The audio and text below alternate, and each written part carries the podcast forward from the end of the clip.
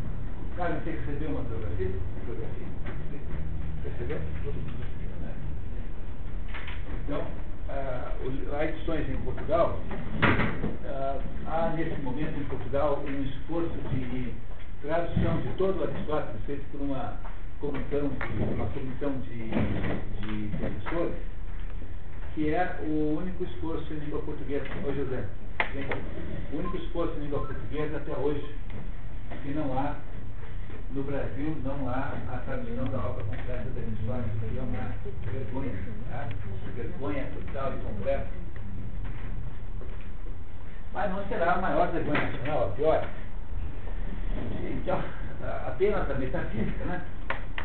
Ah, julgando apenas pela metafísica, há uma edição da década de 60, da editora Globo, é, tradução de Leonel Valando, que é uma provável tradução indireta, que é não deve ser do grego. O, o livro é omisso, mas é muito improvável que seja é, editado do grego nessa época era difícil ter quem fizesse isso. Há a edição da revista da Editora Loiroz, que é uma tradução direta do italiano, que é essa aqui. Está né? Tá aqui o volume 2 e o volume 3.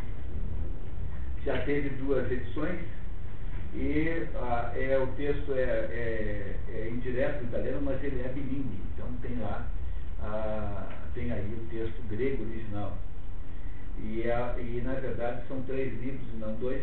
São, há um livro introdutório, que é o livro, o livro de introdução, que é uma edição monumental. Essa é uma edição é, extraordinariamente sofisticada, feita por um, o quase maior especialista em Aristóteles do mundo moderno, que é o Giovanni Reale, que é um grande, grande é, professor, né, um grande, grande estudioso de literatura antiga de, de, de, de filosofia antiga, Giovanni Reale não é bom comentarista de filosofia moderna. Não é que não seja bom, ele não é assim muito relevante, há melhor do que o, que o Giovanni Reale. Mas, é, como filosofia antiga, é imbatível. Tem uma outra. Olá, tudo bem? Bom, foi difícil achar, não? Não, não, não por aqui. Do outro lado. Né? É, não tem mistério. Chega.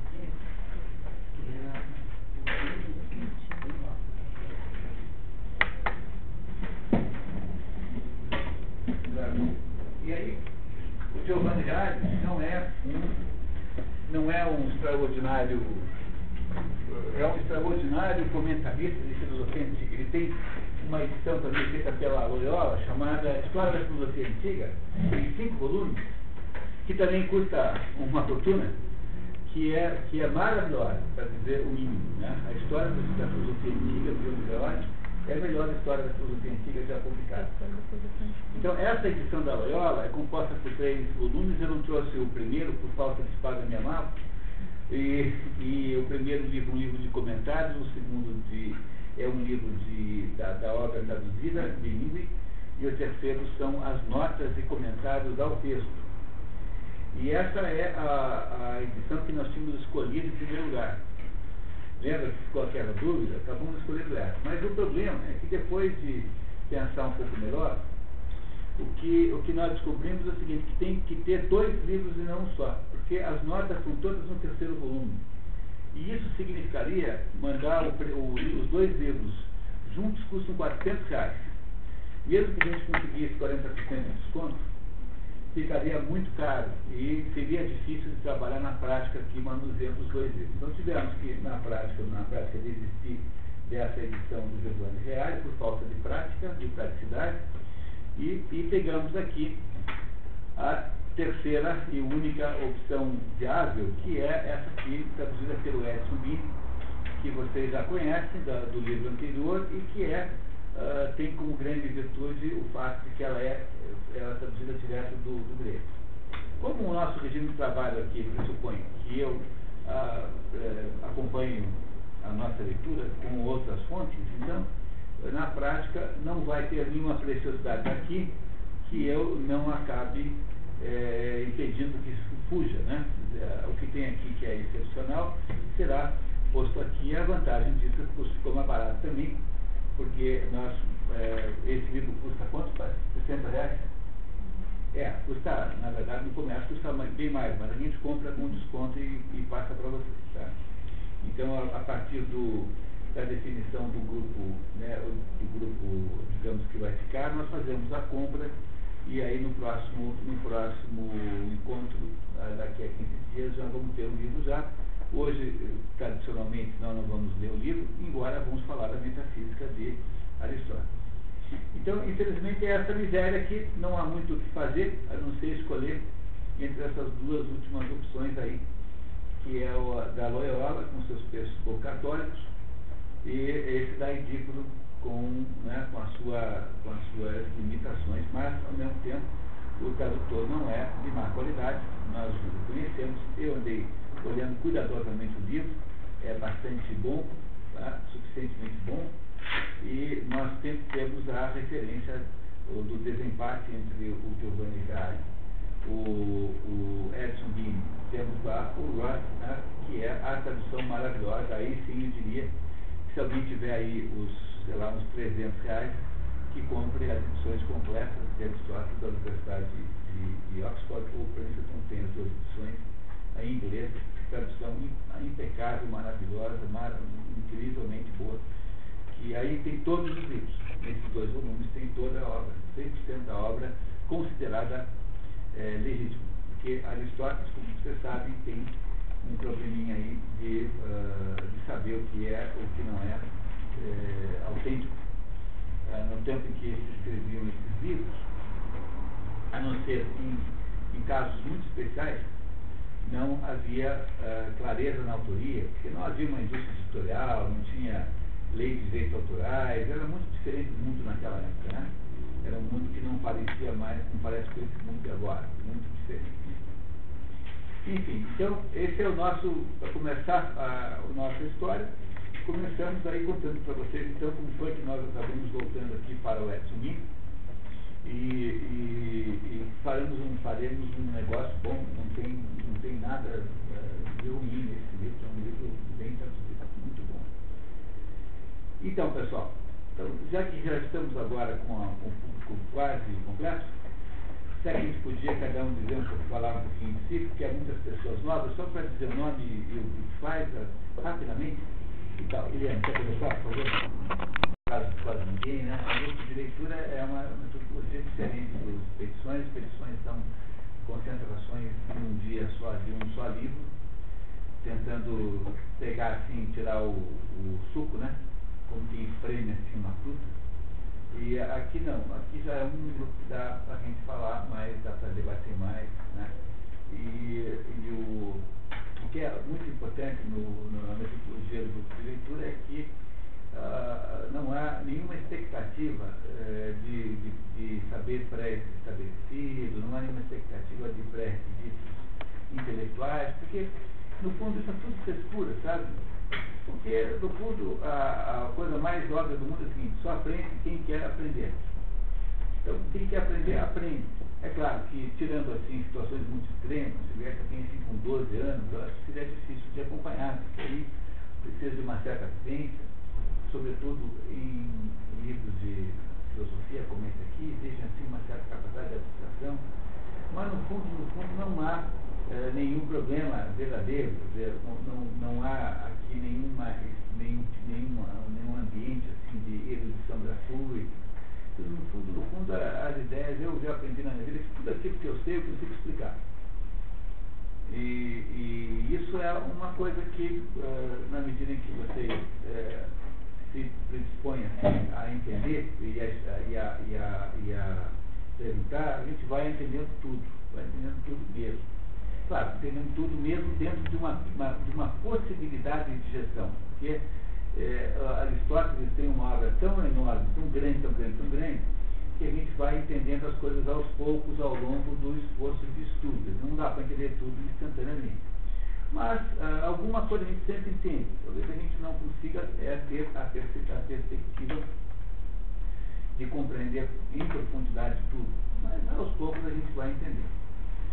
Como, como de praxe, embora alguns de vocês já sejam meio veteranos nisso, a gente dá uma olhadinha na vida do autor, apenas para que não fique no ar assim, né? não fique no ar o assunto, não fique assim meio perdido no, aí no, no tempo.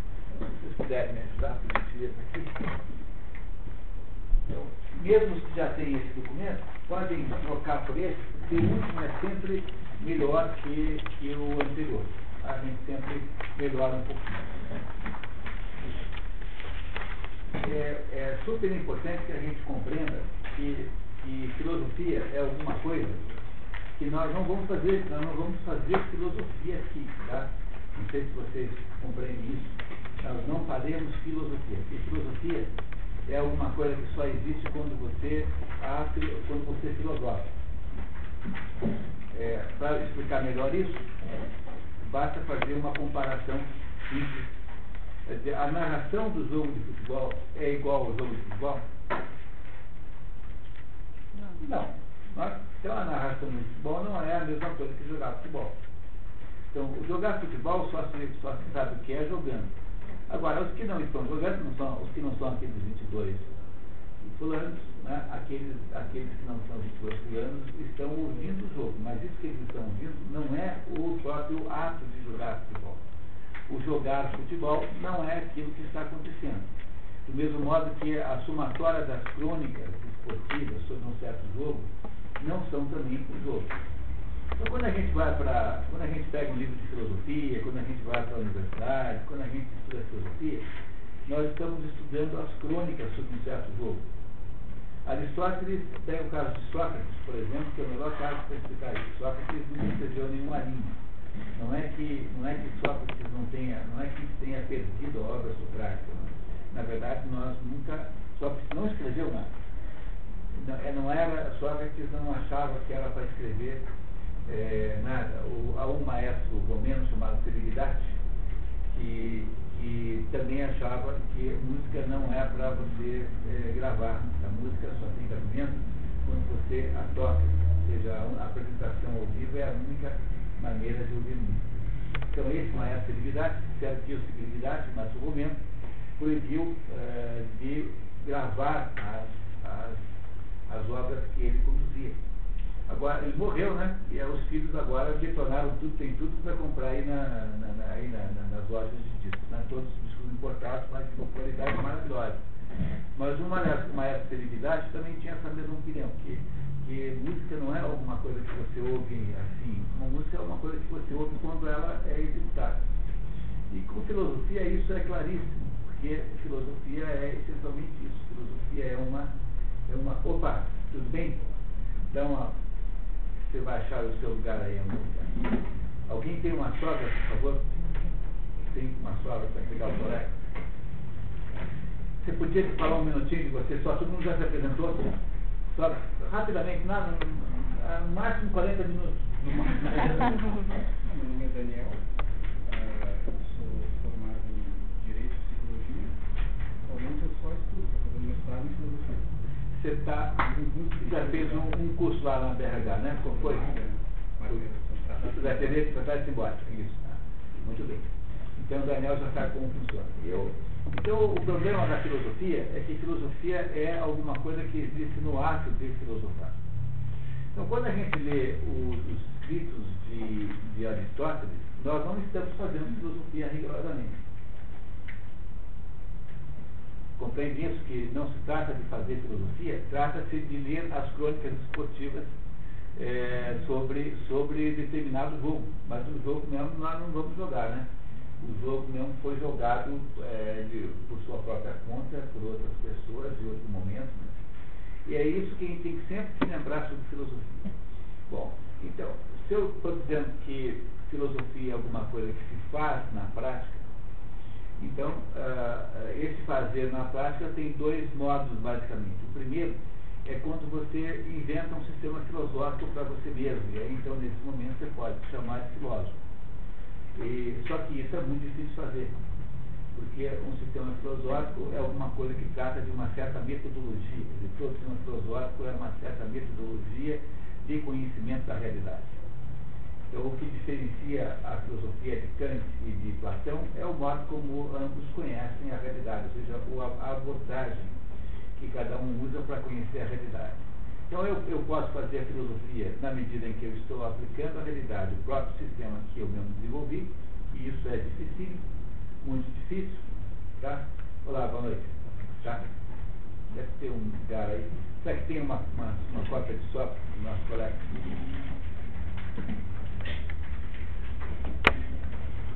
Se você puder dizer rapidamente o seu nome e sua. Rapidamente, desculpa, Trauta, eu me perco ainda na cidade, estou pouco tempo em Curitiba. É, meu nome é Lardino, trabalho na Gol, Departamento de Desenvolvimento Concessionário na área de marketing exterior. Muito bem, é bem-vindo. Né? Obrigado. Então, então é, voltando à questão da filosofia. Né? O filosofar é, é possível. Se você tiver capacidade de inventar o próprio método, mas é muito difícil fazer isso, viu, pessoal? É muito difícil fazer isso. Então não é todo dia que aparece alguém. Então, no Brasil, o único sujeito que conseguiu fazer isso de verdade foi o Mário Ferreira Santos, que é um filósofo tão grande que ninguém, as Américas não produziram nenhum maior. Porque nos Estados Unidos você tem uma tradição filosófica medonha, horrorosa, John Dewey, John Rawls, uh, esse, esse uh, pateta do, do Richard Rorty, né? E, enfim, quer dizer, você tem filósofos muito fracos, muito fracos mesmo nos Estados Unidos. E você tem o Bernard Lonergan, que é canadense, que, que é moderno e que é grande também. É, diria que é grande, grande, grande, Bernard Lonergan. Aí você tem os imigrados, né? Porque os Estados Unidos sempre foram um lugar muito bom para se imigrar, uh, por perseguição de ideias, mas a cultura americana mesmo eh, nos Estados Unidos não gerou nada que se pareça com o Mário Ferreira Santos. Nada, ninguém nos Estados Unidos tem a dimensão do Mário Ferreira Santos.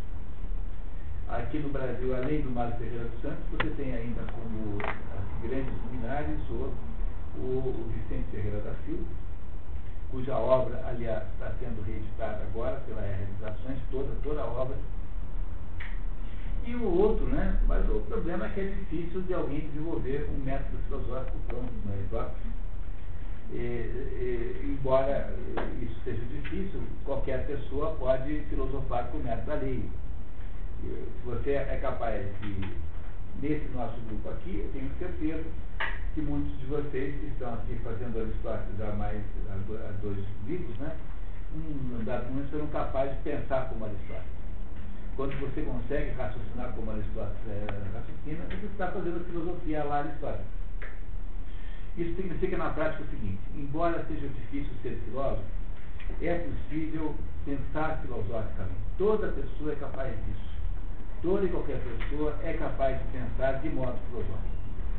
E é isso que, de alguma maneira, o convívio com os livros de filosofia é, traz, né, traz a capacidade de pensar filosoficamente. E, e, a, e a, o modo de aprender isso é, é você é, dar uma mergulhada num determinado filósofo.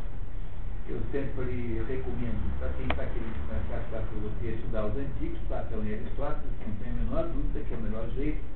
E ninguém devia estudar coisas como Jean-Paul Sartre. O Jean-Paul Sartre deixa para o último dia da sua vida, na véspera, assim, no, antes do último suspiro, diz assim, ah, vou estudar tudo, porque, porque eh, você está aí falando de alguém que é absolutamente é, inferior em competência, em qualidade, em conteúdo. Esse filósofo que nós vamos, uh, de que, de quem vamos estudar o livro da Metafísica, para quem está chegando atrasado, né?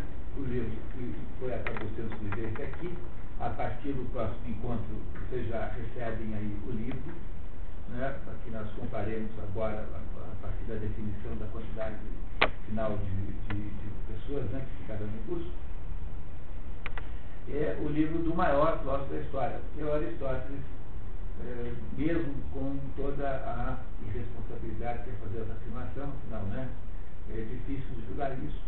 Nenhum outro filósofo teve uma influência tão grande na história das ideias do mundo quanto Aristóteles. O livro A Física de Aristóteles é um, uma, um manual de metodologia científica tal como se faz ciência hoje em dia. Aristóteles é o autor do método experimental, é o autor, do, é o autor da metodologia geral da ciência. Isso é absolutamente claro. Né? Mesmo que ele tenha feito essa ou aquela conclusão errada, nós sempre devemos dar aqui aquele, aquele argumento, né? É dizer, o, o pior carro que já foi feito foi o pior, o primeiro carro. Não, o pior carro já foi feito foi o primeiro carro.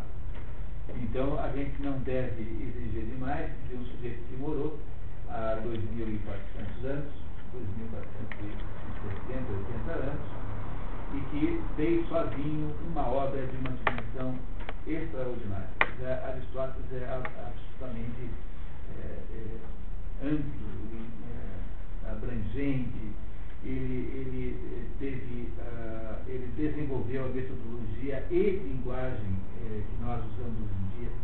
Uma boa parte das palavras que nós usamos no dia a dia, palavras cultas, foram, foi, foram, foram inventadas, palavras essas foram inventadas por Aristóteles. Ele teve como grande prejuízo não ter vindo inteiro para a modernidade. A sua obra foi perdida alguma coisa como 90% da obra não veio para os tempos modernos, mas isso, permita que eu diga, como consolo, não é um problema muito grande. Primeiro, porque não há nenhuma obra de Aristóteles que seja verdadeiramente importante que tenha se perdido. E, e, a pergunta é como é que eu sei isso? É que teria havido alguma menção é, é, nas centenas de comentaristas de Aristóteles dizendo, de acordo com a obra tal, mas não tem nenhuma obra central das de Aristóteles que tenha se perdido. Então, o que se perdeu de Aristóteles, na verdade, foi uma enorme quantidade de obras de observação científica. Porque Aristóteles a, desenvolveu assim, no sentido moderno da palavra, não, ele era mais, era, era um cientista no sentido moderno da palavra. Então, Aristóteles fez a observação de centenas de plantas, centenas de animais, centenas de formações rochosas. Ele era, um, ele era, na verdade, filho do médico, no tempo que os médicos eram uma espécie de, de saber esotérico. Aristóteles, o pai dele, o pai de Aristóteles tinha sido médico de Amintas. Amintas é o pai é, do Filipe da Macedônia, pai de Alexandre. Então, o Amintas, pai de Filipe, tinha sido é cliente do pai de Aristóteles. Os pais de Aristóteles morreram muito cedo, de modo que ele não, ele não, não teve uma, uma a chance de aprender medicina. Mas alguma coisa do convívio com o pai certamente ele aprendeu. Ele era um, tinha, ele tinha exatamente a mentalidade analítica de médico. Aristóteles era como, comportava-se como um biólogo. É, aliás, no mundo moderno, a, o, o, o, assunto, né, o conhecimento mais, a área de conhecimento mais interessada em Aristóteles é a biologia, por incrível que pareça. Mais do que a filosofia. Porque a metodologia de Aristóteles era uma metodologia é, de natureza biológica mesmo, tá? de olhar para as plantas e para os animais e fazer observações e classificação é, das plantas dos animais. E a, história, a moda de pensar é assim, né? ele olhava para um determinado conjunto de indivíduos e dizer assim, bom, o que é que eles têm em comum, o que é que eles têm em, em contraste uns com os outros. E a partir então dessa metodologia ele ia criando a ideia de família, espécie, gênero, são todos conceitos aristotélicos. Espécie, gênero, são conceitos que nós usamos largamente na ciência biológica, mas não servem só para ciências biológicas, servem para todas as outras ciências. E Aristóteles então tornou-se o, o, sujeito que mais observou a, a, natureza. Ele não fazia sozinho, ele tinha uma escola chamada Liceu. É, ele, foi, ele não é nascido em Atenas, ele é nascido em Stagira. Stagira é uma cidade grega é, que ficava na Ásia Menor naquela época. Até hoje existe, talvez com outro nome, mas hoje está no território da Turquia. A Ásia Menor naquela época era aquela região de cultura grega, e os gregos foram logo cedo tentando colonizar todo o Mediterrâneo, foi aí que arrumaram aquela briga com os persas. As guerras médicas, tá? que são as guerras entre, não são gregas, não são guerras entre os médicos e a Unimed, né? as guerras médicas são é, guerras entre os gregos e persas, porque os gregos também são chamados de. Então as guerras médicas foram, foram acabando, foram acontecendo porque os gregos botaram lá em Mileto, Mileto fica lá na Ásia, na Ásia Menor, botaram uma colônia grega enorme e os, os persas acharam que aquilo era a ponta de lança de uma invasão territorial. Então começaram aí aquelas, aquelas encrencas. Os gregos venceram nas guerras contra os persas e depois, mais tarde, o, o, a, digamos, a cultura grega ela se, ela se se, ela, se, ela afunda na, na guerra interna, na guerra do Peloponeso, guerra entre Atenas e seus aliados contra Esparta e seus aliados. Durante todo o tempo, a Grécia foi, a Grécia é uma palavra moderna e uma palavra romana. Os gregos jamais chamaram gregos. Os gregos eram a Hélade, a Hélade eram os helenos, ah, havia vários nomes para gregos, menos gregos. E grego é uma palavra romana, e não é uma palavra grega. Então, quando eu falo grego, lembra sempre que é uma certa impropriedade nisso.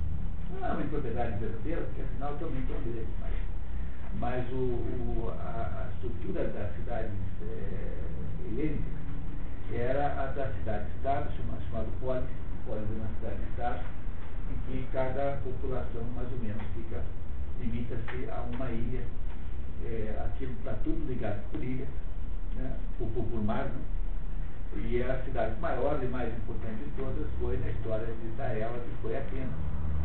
Então, às vezes a gente fala de Atenas como se estivesse falando toda a Grécia, o que é uma propriedade agora sim grave, porque nem tudo que os, os, os gregos, os atenienses fizeram estava uh, de acordo com os outros uh, helênicos embora fossem cidades de Estado, cidades pólites, né, cidades de Estado separadas e autônomas, estas cidades sempre havia entre elas alguma, é, alguma uniformidade. Dentro da própria polis, a uniformidade é quase total. Então, há muito há quem estranhe quando uh, você vai estudar a política de Aristóteles, em que ele diz uh, que ele defende assim uma atitude uh, quase totalitária, sentido de que aquilo que é bom para a sociedade é bom para os indivíduos. Essa, essa ideia só é possível dentro do contexto social grego naquela época, que é o, a cidade pequenininha. A cidade grega pequenininha, 30 mil habitantes, que é o reizinho daquele.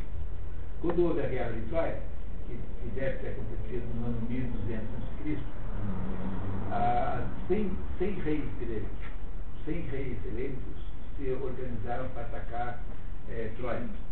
Quem eram esses 100 lugares, 100 reinos? Eram 100, 100 ilhazinhas. Ítaca, Argos, Atenas, Pata, enfim, todo mundo. Eram 100 pequenas ilhas é, dirigidas por um reizinho lá. Cada uma, sei lá, 20, 30, 40 mil, 50 mil pessoas na população total. Populações, portanto, irrelevantes para o mundo moderno, né? irrelevantíssimas para o mundo moderno. Além de serem populações minúsculas, eram populações completamente homogêneas. Todas as pessoas eram parecidas, tinham a mesma origem étnica, falavam a mesma língua, mesmo entre as ilhas, o grego falado em todos os lugares era parecido um com o outro, e não tinha nenhuma diferença de visão do mundo. Entre os habitantes de Atenas, no tempo de Péricles, havia uma homogeneidade total de mundo. Todos eh, tinham o mesmo Deus, cultuavam os mesmos deuses, ou o mesmo Deus, cada cidade escolhia um Deus, a quem dedicava ah, o seu, a sua, a sua, o seu, a sua ah, devoção religiosa. Não havia dissidência nenhuma. Tanto isso é assim que a primeira dissidência importante que acontece só acontece com Sócrates, cujo julgamento e morte ocorrem no ano 394 a.C. Então, durante todo o tempo anterior, havia uma homogeneidade extraordinária na Grécia e, e, e portanto, era possível é, ter uma, uma, uma, uma semelhança entre uma sintonia entre o, os interesses individuais e o interesse do Estado.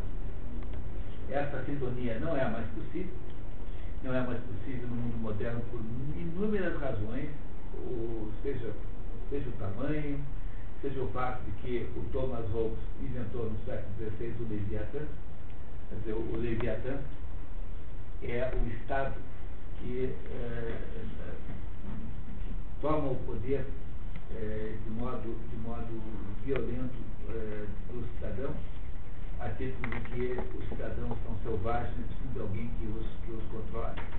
Então, desde, o, desde que o mundo não é mais um mundo antigo, não é mais possível você imaginar uma semelhança, uma sintonia entre os interesses do indivíduo e os interesses do Estado.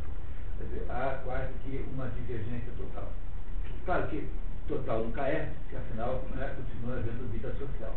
Mas hoje em dia não dá para imaginar que o que o Ministério da Saúde seja o que, o que ele pensa sobre a vida coincida com o que nós pensamos, ou, ou coisa parecida com isso. No, no, entanto, no tempo da, da ela, era assim. As cidades eram todas pequenas, talvez Atenas tenha tido no seu auge toda a população, alguma coisa como 400 mil habitantes, mas isso ninguém sabe exatamente, mas teria sido, teria sido uma enormidade de gente para ela. Né? Lembrando sempre que a, o núcleo urbano sempre era muito despovoado, porque o, o, a economia era basicamente economia agrícola, eh, no tempo em que havia ali pouca mecanização nenhuma. Portanto, tinha que ser tudo meio artesanal, então todo mundo morava no campo. A, a cidade grega era uma cidade rural ah, e tinha uma turminha na na né, na cidade central, o resto ia lá eh, catando o, o, azeitonas, criando cabras, criando ovelhas, sempre animais de pequeno porte. Havia uma outra vaca também, mas a base nunca era o animal de grande porte.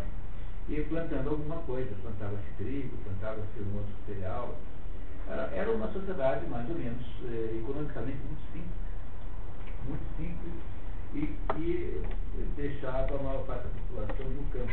Essa é a cidade grega, a polis, eh, da qual, o, a qual os autores gregos antigos se referem, entre eles Aristóteles. Então, a, a, a Aristóteles não era, não era ateniense, e o que era um problema, porque os estrangeiros, metecos, é o nome grego para estrangeiro, os estrangeiros são, é, têm um status social inferior na cidade grega as cidades gregas eram, eh, havia escravidão como regra, não é? a escravidão como regra, e só eram considerados cidadãos os, os homens, uh, chefes de família, eh, de nativos não escravos, portanto homens livres. Só os homens livres, nativos, é que eram cidadãos. Então, os escravos, que eram uma boa parte da população, e os estrangeiros, mesmo sendo livres, não tinham status de cidadão, portanto não tinham direitos políticos. Ao contrário, tipicamente um meteto tinha que pagar uma espécie de taxa anual para não se transformar em escravo. Uma taxa de uh, residência, alguma coisa assim, uh, uh, que para não, não ser escravo. Mas não votavam, não tinham capaz, não tinham direitos de serem juízes, enfim, não tinham os mesmos direitos que tinha um cidadão da cidade, né? Algum, alguém com os direitos naquela cidade. Cada cidade tem os seus direitos, porque nunca houve uma unidade nenhuma na Grécia. Nenhum momento da história da Grécia, a Grécia foi unida. A Grécia sempre foi um conjunto de cidades e polis, né, cidades-estados, que, que estavam, de modo geral, brigando umas com as outras. Havia encrencas entre elas o tempo todo. Quando havia uma grande guerra, como foi o caso da guerra do, do, com os persas, aí houve uma coalizão, como também teria havido a coalizão contra a Troia, né, lá pelo ano 1200, de acordo com as atuais, eh, os atuais cálculos, essa guerra de Troia, que de fato existiu, talvez não do modo como está contado na Ilíada, teria acontecido lá pelo ano 1200 a.C. Mas o, nunca houve unidade nenhuma, nenhuma, nenhuma, a não ser circunstancialmente por ocasião de coalizões eh, entre grupos de cidades. Uh, fora isso, não havia uma coisa chamada Grécia. Uh, isso só passa a acontecer, mais ou menos, depois, quando a Grécia está decadente, e o, o Filipe II, pai do Alexandre, Filipe I, né, pai de Alexandre Magno, ele, ele, ele conquista a Grécia. Porque a Grécia não foi o Alexandre, foi o pai dele, que derrota Atenas e aí mais ou menos estabelece um domínio político da Macedônia, que é uma sociedade grega, que a Macedônia também é grega, viu? Não, não tenho dúvida disso. A Cleópatra era Macedônia, ela era grega. A Cleópatra não era egípcia, no sentido étnico da palavra. A Cleópatra era da casa de Ptolomeu, da, da casa que Alexandre Magno colocou para reinar na Grécia, né, na, na, na, no Egito, nesse caso. Né. Alexandria, uma cidade feita em homenagem a Alexandre, é de cultura grega. Então, esse pessoal todo é de cultura grega. Aristóteles, apesar de nascer em Estagira, era um grego em última análise. Mas em Atenas ele não tinha status eh, político alto, porque, afinal, ele era um meteco e sujeito a todas as restrições que se tem aos metecos. E essa é o início da história de Aristóteles. Ele é filho de um, de um, de um médico, que era o médico da corte da Macedônia, que é uma coisa muito importante, e os pais morrem cedo, ele herda um bom dinheiro, Aristóteles é um sujeito de boa situação financeira, só que fizeram o pobretão dos pobretões, mais pobre do, de todos aqueles filósofos. Ah, Platão era de família rica e importante politicamente. Platão estava por cima totalmente em termos de, de vantagens sociais. E, por último, Aristóteles, embora tivesse assim um bom patrimônio, não era, não tinha status político alto, era um estrangeiro sujeito às limitações. Aristóteles, muito jovem, estima-se com 17 anos, vai para Atenas, quando moram seus pais, e se inscreve na academia de Platão. Platão tinha uma academia, que era uma escola de filosofia construída no jardim de Academos. Então tinha ali no caminho de Eleusis, perto de, de, Atenas, tinha lá um lugar chamado, tinha um sítio chamado Academos, que tinha lá uma, uma, um negócio de ginástica e tal, e ele, ele instalou ali a sua escola. Então, é por isso que chama-se academia, por causa de Academos, e essa academia de Platão só foi é, é, des, des, é desativada no ano mais ou menos 400. Foi a escola que teve a maior duração de todas as escolas conhecidas até hoje.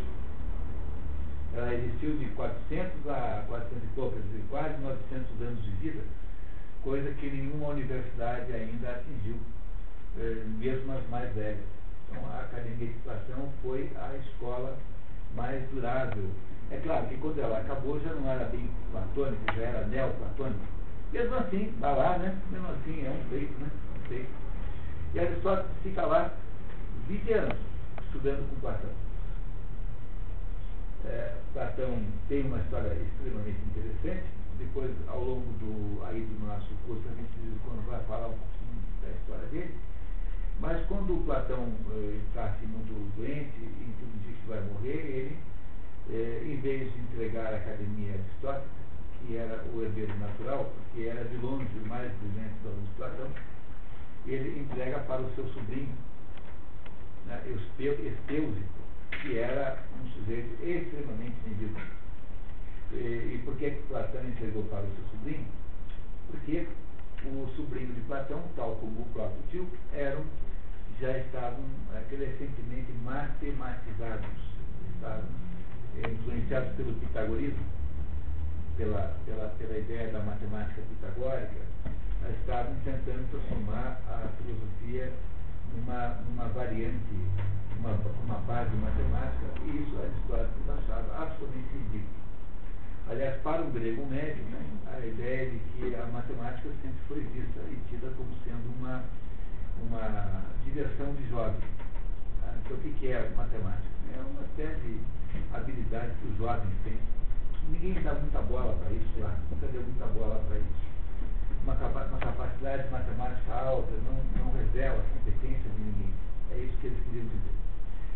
Aristóteles achava que a, a, não era possível matematizar a filosofia, porque Aristóteles via dificuldades intransponíveis nisso, porque ele ah, concluía, achava que a filosofia, que a natureza, por exemplo, ah, os processos naturais que ele estava estudando, não podem ser descritos eh, totalmente por uma equação é, o, que ele, o que ele quer dizer é que na natureza existem flutuações naturais é, que não podem, que sempre impedem que se possa capturar a natureza numa equação só. É isso que Aristóteles achava, porque há sempre alguma coisa que não é bem daquele jeito. Pega, por exemplo, os animais, né?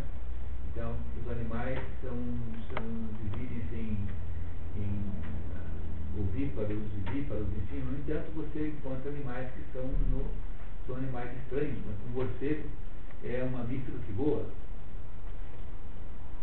É, então ele tem um pouco de ave e um pouco de mamífero. Compreenderam? Com uma, com uma dificuldade enorme fazer isso, há sempre alguma coisa que irá impedir é, que você possa descrever a natureza plenamente por meio de equações, porque haverá sempre casos em que essa descrição é, será ah, aí desmentida. Depois, mais tarde, isso foi sendo estudado por outras pessoas e, e o, chegou aqui no mundo moderno na obra do Rupert Sheldrake, que diz que a natureza não tem leis, mas só tem hábitos. É como se. Hábitos. Hábitos. A natureza não tem leis, tem hábitos. É claro que os hábitos da natureza não são qualquer um, né? qualquer um. Não é que a natureza possa ter qualquer comportamento, mas ela tem uma espécie de espectro de comportamentos possíveis que, que podem uh, né, que pode variar internamente.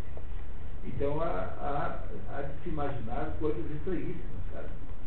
Dizer, são possíveis, teoricamente, coisas estranhíssimas. Por exemplo, que o tempo não seja é, homogêneo, que o tempo possa aumentar ou diminuir, de fato. É possível imaginar que haja determinados processos físicos que não que podem mudar completamente? Tudo isso é possível. Havia um filósofo uh, chamado Felix Reverson, que também fez estudos antes de Rupert Sheldrake.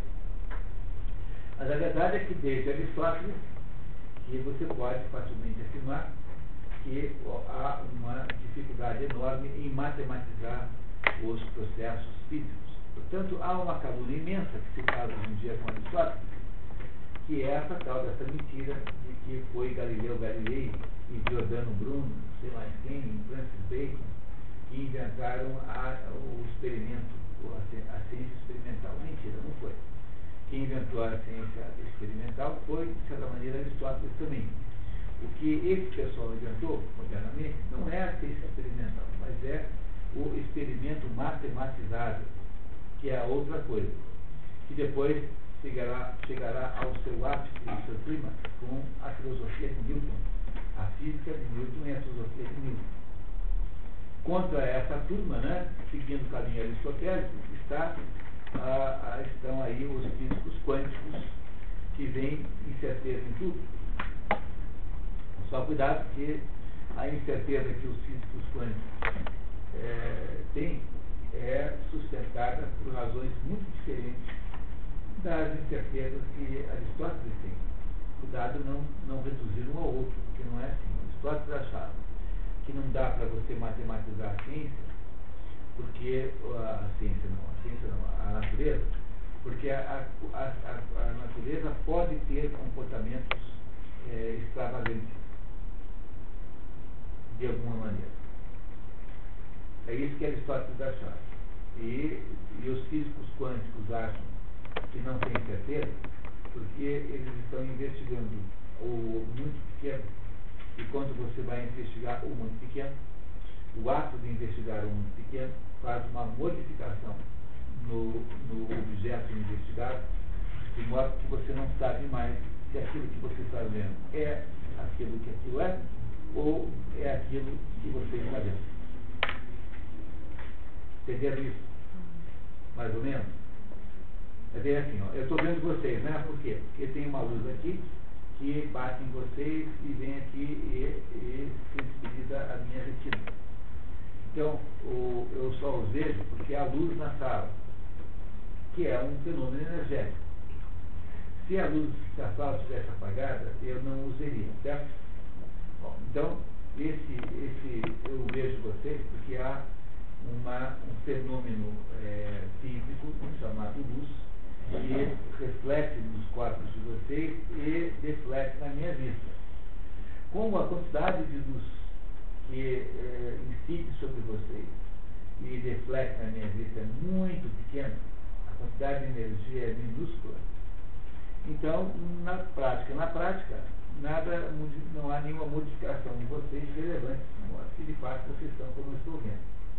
Agora, imagine que aquilo que eu estivesse tentando ver é tão pequeno, tão pequeno, tão pequeno, que o quantum de luz que eu jogo para poder ver, por exemplo, no microscópio, é mais ou menos o tamanho da coisa observada. Quando isso acontece, aquilo que está sendo observado passa a ser modificado é, pelo instrumento de observação que é a luz que eu estou usando para olhar. Tá certo? De modo que eu não sei mais se aquilo é igual ao que eu estou vendo quando não está sendo observado. Porque talvez sem aquela luz, aquela coisa seja do modo. Mas como eu não consigo saber isso de verdade, porque de modo nenhum saberei observar sem interferir com um quantum de luz, então na prática eu não tenho certeza se aquilo que eu estou vendo é o que estou vendo mesmo. É a famosa história do gato de Schrödinger então tinha lá um físico alemão chamado Schrödinger, Schrödinger, que inventou uma experiência para provar essa história de o seguinte, tem um gato, eu pego uma caixa de chumbo, que é uma caixa impenetrável, não é isso? Tá? Uma caixa impenetrável uma caixa de chumbo. E essa caixa de chumbo põe lá o meu gato dentro. Como ela é impenetrável, é de chumbo, eu não tenho modo de fotografar o que se passa na caixa, eu não posso fazer um raio-x, não posso fazer nada do que se passa dentro. Dentro da caixa há uma armadilha. E essa armadilha é, depende de o gato, né, o gato esbarrar nela ou não. Mas como eu não sei o que está acontecendo lá dentro, eu não posso saber de fato se o gato esbarrou nela ou não. Quer dizer, Maria Lúcia, tudo bem? Tá? Tem um gato do lado da caixa. Então, a, a, o estado existencial desse gato que está dentro da caixa é um estado, é, assim, digamos, é, vivo, porque o gato pode estar vivo como pode estar morto. Entendendo qual é a incerteza quântica? A, certeza, a incerteza quântica não é a mesma incerteza aristotélica, porque a incerteza quântica é a incerteza de eu não poder medir certo. É o sistema de medição que não me dá certeza sobre o que eu estou vendo. Mas Aristóteles não achava isso, obviamente. Aristóteles não tinha a menor ideia do gato de Schrödinger. Não é isso? Né? Talvez só do seu próprio gato, até que ele tinha um. Né? Mas o, o, o, o, Aristóteles achava que a natureza não tem comportamentos estáveis, que ela pode eventualmente comportar-se de modo exótico, de modo extravagante. E, e, é por isso que nós não podemos jamais tentar criar uma equação que capture um determinado fenômeno físico porque pode ser desmentido por momento. Essa, essa, esse, debate desse assunto é um debate tão extraordinariamente moderno que apenas é, confirma aquilo que eu uh, havia dito há pouco, de que Aristóteles sempre tem a impressão que está vivo escrevendo hoje. Vocês verão na obra de Aristóteles que não há nenhuma datação, nenhuma sensação de, de, de conversa antiga, porque Aristóteles é o mais moderno dos filósofos todos. E nenhum, uh, nenhum filósofo tem tanta atualidade quanto tem Aristóteles ainda. E ele uh, fica muito inconformado quando, quando ele não é herdeiro da Academia de Platão, e ele então faz uma escola próprio chamada Liceu. Liceu, porque uh, perto ali, ele escolheu um lugar para fazer academia, que era onde havia um santuário para Apolo Lício. Apolo Lício é um dos nomes de Apolo. Apolo tem vários nomes. E Apolo Lício era o nome desse lugar, portanto, como ficava lá, ficou Liceu de Apolo Lício. E Aristóteles, então, contando apenas os pontos essenciais da vida, né? A partir, desse, a partir dessa experiência, ele já tinha sido professor do, do, do Alexandre Magno, e Alexandre Magno lhe, lhe deu uma enorme contribuição. Ah, ele, ah, Aristóteles criou uma espécie de centro de pesquisa na, na, no liceu. Ele tinha, ah, não fazia tudo sozinho, tinha uma equipe de muitos e muitos alunos que faziam pesquisas de todos os tipos ele tinha, toda vez que o Alexandre Magno encontrava um animal estranho nas suas andanças militares, mandava, um, mandava capturar e mandava para Aristóteles. Aristóteles fez o primeiro zoológico do mundo, o primeiro jardim botânico do mundo, e tinha uma legião de alunos que estudavam sistematicamente essas criaturas fora do normal estudavam esses, esses, esses, esses espécimes, digamos assim, e a obra de Aristóteles foi então, foi, foi, foram se acumulando observações é, científicas, tais como um cientista faz hoje, exatamente como faz um cientista hoje. E essas observações científicas se perderam na sua maioria. Portanto, é esse, esse pedaço aí que são esses 90% da obra que não, que não uh, escapou aí, né, que não veio à modernidade. A grande vantagem dessa história toda é que os 10% fundamentais mais ou menos vieram, agora com um problema, porque os textos de Platão, as obras platônicas, com os diálogos, vieram todos eles intactos. Mas as obras aristotélicas não vieram intactas, porque é, a parte que era, digamos, exotérica, a princípio, que era feita para qualquer pessoa ler, que tinha um cuidado de dicção. Essa parte era muito pequena, muito antiga, Aristóteles fez ainda quando era um de Platão. E fora o livrinho Convite à Filosofia, parece que não há nenhum outro que seja desse grupo. Tudo que veio para a modernidade são notas de aula que os alunos de Aristóteles tomaram.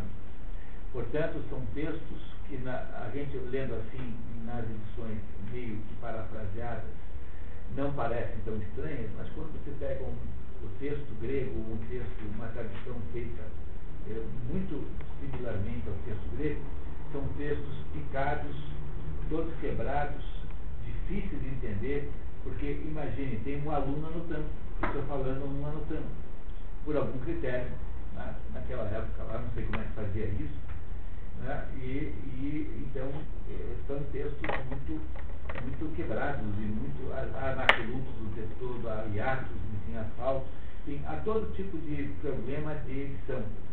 E, e esses textos, então, alguns têm há alguma certa dificuldade de compreensão. É inevitável traduzir-se Aristóteles com uma certa noção de paráfrase, que tem todo sentido do mundo se você for um sujeito culto porque o parafraseador não pode ser um sujeito sem a, a cultura filosófica para poder julgar uh, sobre, uh, inserir, né, inserir determinada, determinados significados. Mas os textos melhores são parafraseados. E o melhor tradutor que tem de Aristóteles no Brasil é o Mário da Gama Cury, que infelizmente só traduziu a política e a ética de Cômaco para a Universidade de Brasília. Nenhum dos dois tem mais, mais à venda naquela lojinha da Universidade Federal do Paraná, tem lá o, a política do Aristóteles, vi lá em uns dois exemplares ainda preciosíssimos, do mar da Gama Cude, naquela lojinha que fica na Doutor Ferro ali, mas você não compra mais no comércio. Nenhum nem outro ainda já estão esgotados.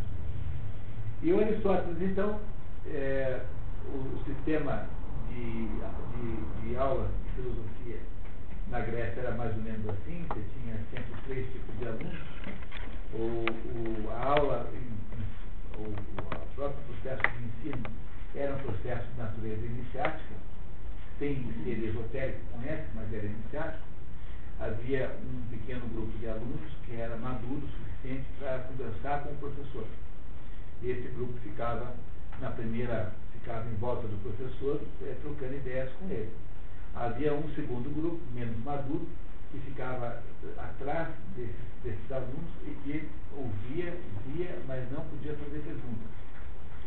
E havia depois uma, uma cortina, e atrás dessa cortina havia um terceiro grupo de alunos que apenas ouvia a aula, não podendo nem mesmo ver o professor.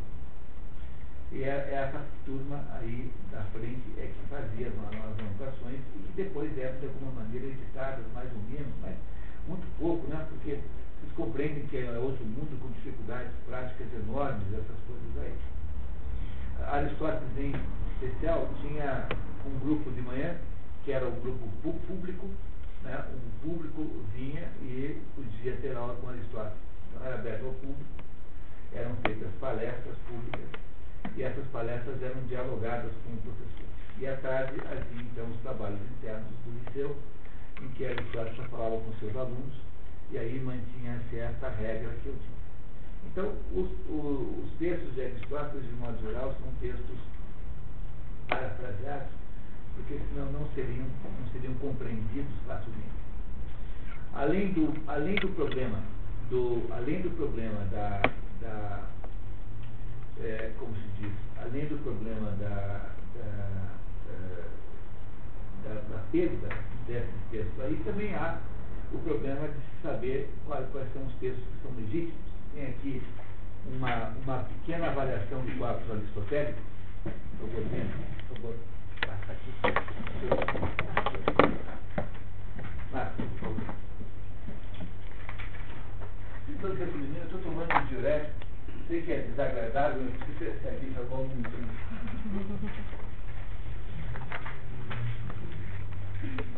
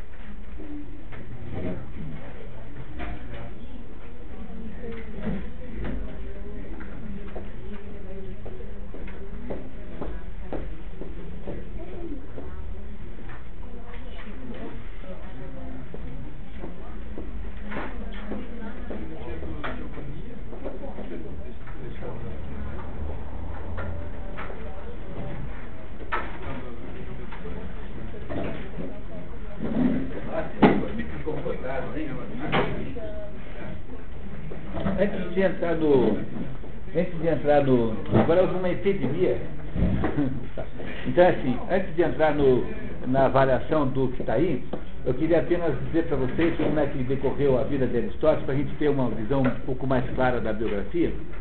Aristóteles ficou, então, no seu liceu até que aconteceram, até que houve aqueles acontecimentos lá ligados à conquista da, de Atenas por Filipe, e, e a Filipe I conquista Atenas, ah, quando há lá uma, uma, uma negociação tal, e, porque os macedônios não, não, não tinham condição de ocupar militarmente Atenas. Então o que aconteceu foi que Filipe, depois do seu filho Alexandre, transformaram aquele negócio numa grande Grécia.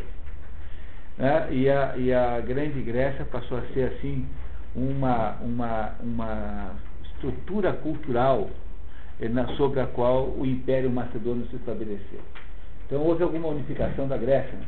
mas depois que acontece, depois que a, se arrefece aquela, aquele, aquela situação militar, o, o os, os atenienses ficam, começam a ficar achando que, tinham, que Aristóteles tinha, uh, era inimigo, né? Ele era macedônio, ele era professor do Alexandre, e Aristóteles, então, temendo virar um segundo Sócrates, temendo que fizesse com ele com Sócrates, foge de Atenas e, e vai para a terra da sua mãe, onde morre. Aristóteles nasce em 384, vocês têm aí todos os dados aí precisos aí, e morre em 322 a.C. Com a morte de Aristóteles, houve uma, uma degradação enorme da, da qualidade intelectual da Grécia, porque Atenas era o centro e Atenas foi Antes mesmo, mesmo durante a época de Aristóteles, Atenas já estava decadente. Estava decadente porque Atenas perdeu a guerra para Esparta. A guerra do Peloponeso foi perdida para Esparta e Atenas nunca conseguiu se recuperar daquela situação. Todo, tanto Esparta também não. Dizer, ambos foram mais ou menos auto, mutuamente se mutilaram ah, irremediavelmente. E, e Atenas já estava muito fraca, depois o Filipe primeiro teve a maior facilidade do mundo em conquistar aquilo tudo, depois o seu filho, né? E o, quando morre Alexandre, depois da morte de Alexandre, os, os, os, gregos, os, os, atenienses começam a achar que deviam se vingar de alguém. E Aristóteles, julgando que pudesse ter virado um segundo Sócrates, para que, né, ser, ser ele o alvo de retaliação política, como foi o caso de Sócrates, então os, o Aristóteles foge e morre logo em seguida. Dois, três anos depois ele morre. A filosofia grega tornou-se uma absoluta palhaçada. Depois disso, né, depois de Aristóteles, uh, se estabelecem lá três ou quatro escolas de filosofia, é o epicurismo, uh, o estoicismo, que tinha até alguma, algum valor cá entre nós, né? e, sobretudo, o cinismo do Diógenes. O cinismo, o Diógenes era era um sujeito maluco, completamente maluco, que achava que uh, o comportamento humano devia ser igual ao de um cachorro. Por isso é que chama-se cinismo, vem de sino, cachorro. É, não, o cinismo não tinha o sentido que tem hoje em dia. Ah, o sentido negativo da palavra cinismo não existia naquele tempo. Quer dizer, cínico era um sujeito que tinha a, vivia com a espontaneidade que, é, que um cachorro tem. Então era a Diógenes achava normalíssimo alguém fazer cocô na sala, por exemplo. Coisas do gênero. Assim, tá? Então, imaginar que sai Aristóteles da, da jogada e entra no lugar um, um bobalhão como ele, chamado Diógenes, é você imaginar, né, é como se, se saísse a Sinfônica de Berlim tocando bar e entrasse no lugar o Teixeirinha tocando churrasquinho de mãe. Né? Mais ou menos essa é a queda ontológica, né? essa é a, a, a, o, a, redução ontológica que houve na Grécia depois da morte de Aristóteles. Nunca mais a Grécia valeu alguma coisa como filosofia. Tirando um pouquinho os neoplatônicos, no início da, da era cristã, Plotino, né? Porfírio, Porfírio e Plotino. Não sobrou muita coisa, não tem nada não. Os romanos não tiveram grande importância, hoje a Grécia o que é? É um lugar de turismo, não é uma, uma referência cultural de nada no mundo. Não. Não tem nenhuma importância cultural a Grécia. Perdeu completamente.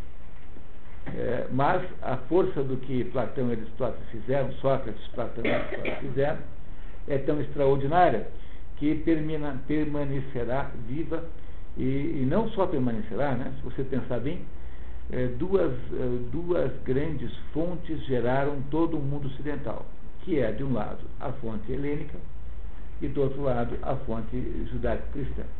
Então, se você pegar essas duas grandes fontes, imaginar que um grupo de ilhazinhas foi responsável pela criação de metade do mundo ocidental, é preciso tirar o chapéu, né? Porque o cristianismo foi responsável pela outra parte, mas o cristianismo estava no Império Romano. Quer dizer, o cristianismo foi foi veiculado pelo Império Romano, foi o maior império, de todos os aspectos possíveis que o mundo já teve. Durou é, mil anos, mais ou menos, do ano 600 a.C. até, nas diversas fases, né, até o ano 400. Mas o Império Romano durou, durou mil anos. Nunca se conheceu um império tão poderoso como esse. Então, o cristianismo certamente tornou-se importante por causa disso. Mas, agora, o, o mundo grego não. O mundo grego é aquela vidazinha humilde daquelas ilhazinhas. Como foi que um grupo de ilhazinhas conseguiu fazer essa, esse milagre é um dos assuntos mais interessantes da história da, da, da civilização humana. Eu, eu, dirijo um grupo como esse aqui em Paranavaí, que nós estudamos o livro Paideia de Werner Jäger. Werner Jäger é um alemão estudioso da cultura grega. E o, o, o, o livro Paideia, Paideia significa educação em português, mas Cuidado, porque é mais um conceito de Bildung, alemão, Bildung, tá? um conceito de educação formativa, do que propriamente de qualquer jeito, como se vê por aí. A única, a única palavra, a única expressão moderna para explicar o que é a paideia é a expressão alemã Bildung, com B na frente, Bildung, que é a formação. Então, a paideia é justamente a explicação de que os gregos fizeram esse assombroso feito por meio de um sistema de, uh, um sistema de formação do, do indivíduo, de formação do indivíduo a partir de uma harmonia cósmica, digamos assim. Quer dizer, tudo que os gregos faziam era um reflexo da, da, das descobertas sobre a harmonia do cosmos. Essa é ideia de paideia. Então a roupa é, reflete isso, a estatuária reflete isso, a poesia reflete isso, a arquitetura reflete isso. Essa era a ideia central. Então, a contribuição dessa turma aí, embora, apesar da decadência terrível que sucedeu uh, a queda de, a morte de Aristóteles, que não foi, na verdade, por causa disso, né? mas foi muito mais por causa da morte da própria autonomia política de Atenas. Não foi é, suficiente para impedir que a, a, o helenismo né, tivesse tido essa contribuição extraordinária. Tão extraordinária que nós somos todos gregos e não sabemos, de alguma maneira, somos todos aí profundamente influenciados por essas ideias gregas e não sabemos. Essa é mais ou menos a história de Aristóteles, um sujeito que foi ser estrangeiro no lugar mais fervilhante que havia, né, mais trepidante em termos de ideias que havia no seu tempo na, na, no mar Mediterrâneo, foi ser aluno do maior de todos os filósofos vivos até então, Platão, e que eh, independentizou-se do seu, do, seu, do seu professor, do modo que eu explicarei daqui a pouquinho, e que construiu para si, né, por sua própria conta, a mais assombrosa obra filosófica que já foi feita, a mais completa, e a mais uh, influenciadora do mundo contemporâneo.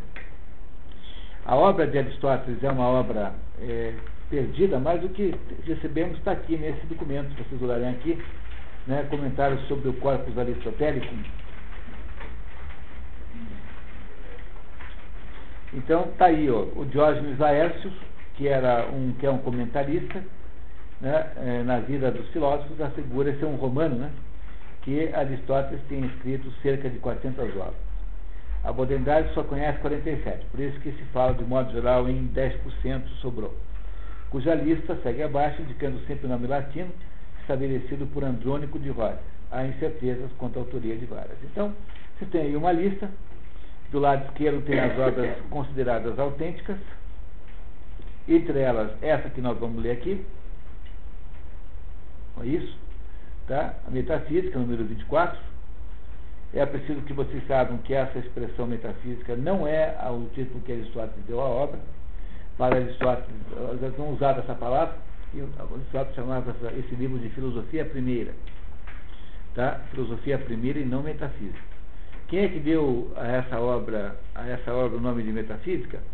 Foi esse Andrônico de Rhodes, porque na classificação do Andrônico, Andrônico de Rhodes, ele botou a física e depois colocou a filosofia primeira. Então a, a filosofia primeira ficou metafísica, além da física.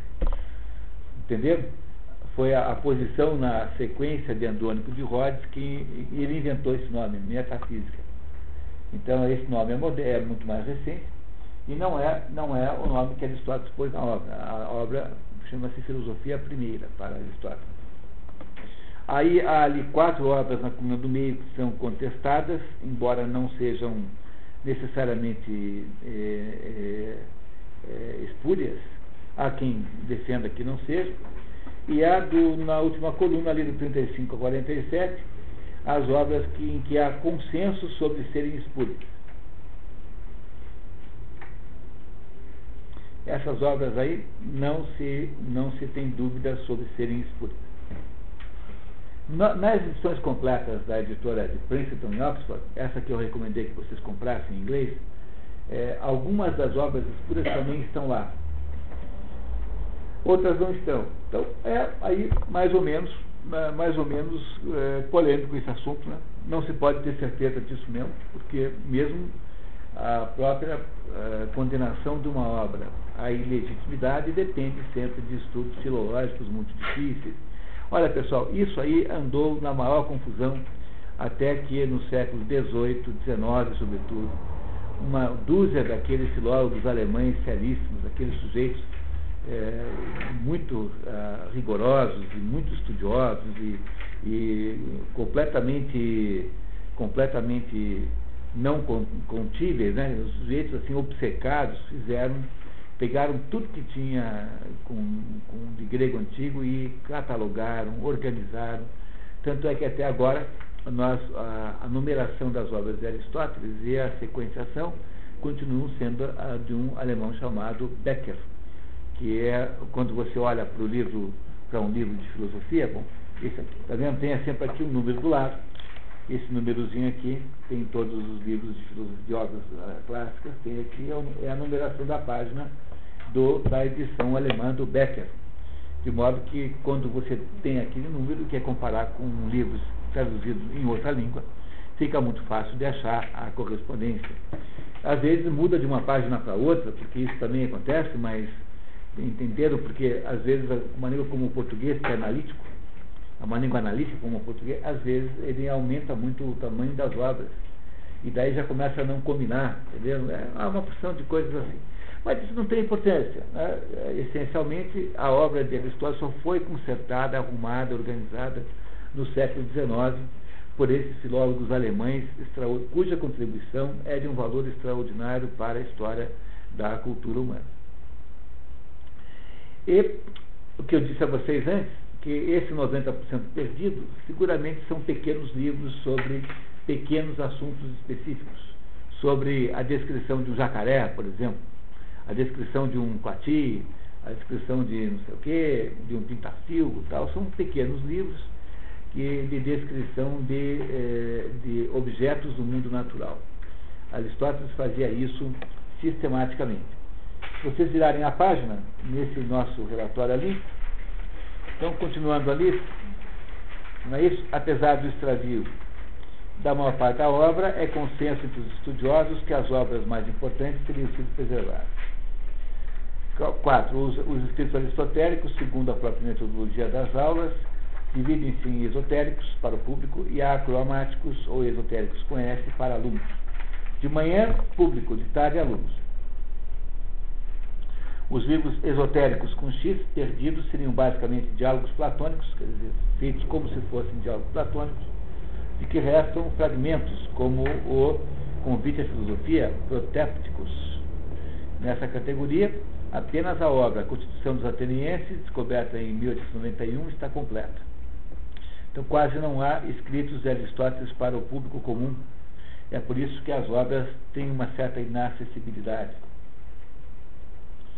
6. Mesmo as obras autênticas não são 100% confiáveis, porque ao longo de 24 séculos houve mau acondicionamento e erros de transição, eh, transcrição, tornando certas passagens obscuras.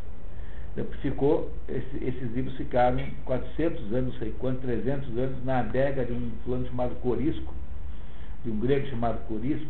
Então você imagine só o, quanto, quanto as ratazanas não comeram da, da obra, né?